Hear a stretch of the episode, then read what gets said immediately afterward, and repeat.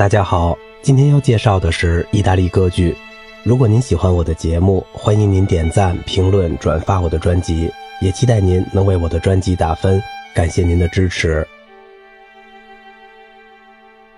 意大利歌剧在整个19世纪表现出了持久的活力，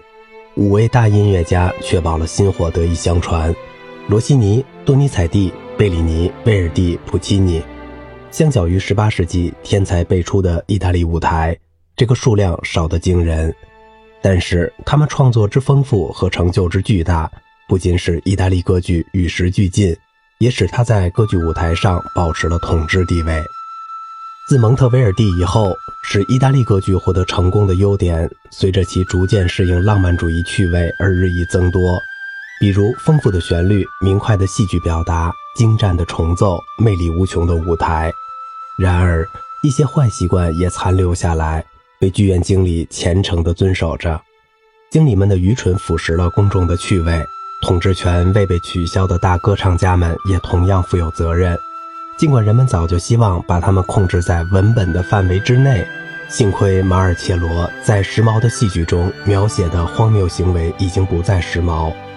时髦的戏剧是他在1720年写的小册子，从歌唱者、作曲家。剧本作者、剧院经理等方面对歌剧进行了嘲讽。虽然如此，很多大明星总感到舞台上的情节和他们毫不相关。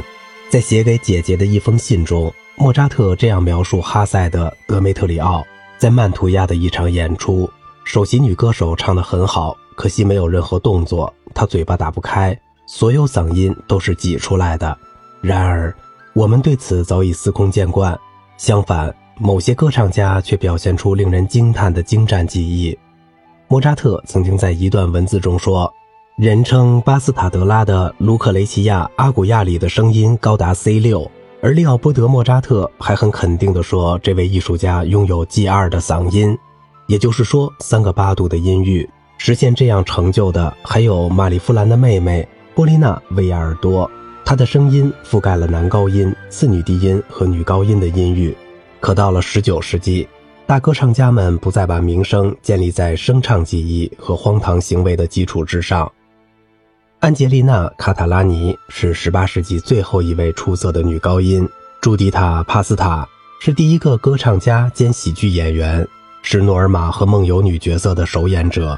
像茱莉亚·格利西或珍妮·林德这样的女高音。以及像玛利亚·马里夫兰或者玛丽埃塔·阿尔伯尼这样的女中音或者次女低音，她们的重要性不仅体现在她们拥有的任何音域都无懈可击的嗓音技巧，而且体现在她们在舞台上的台风。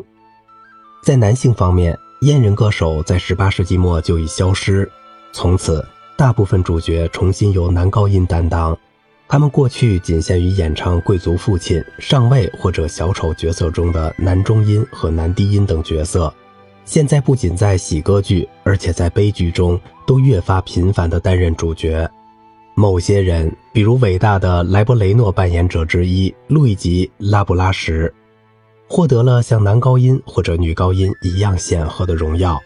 19世纪要求所有类型的声音具有越来越多的张力。在演唱教学中，赋予稳定嗓音以首要的地位。女高音和男中音中，更富有戏剧性的声音获得了发展，变得更响亮、更有力，更向低音延伸。虽然在高音的轻盈上有所缺失，却解决了许多歌剧角色在18世纪找不到满意演唱者的难题。好了，今天的节目就到这里了，我是小明哥，感谢您的耐心陪伴。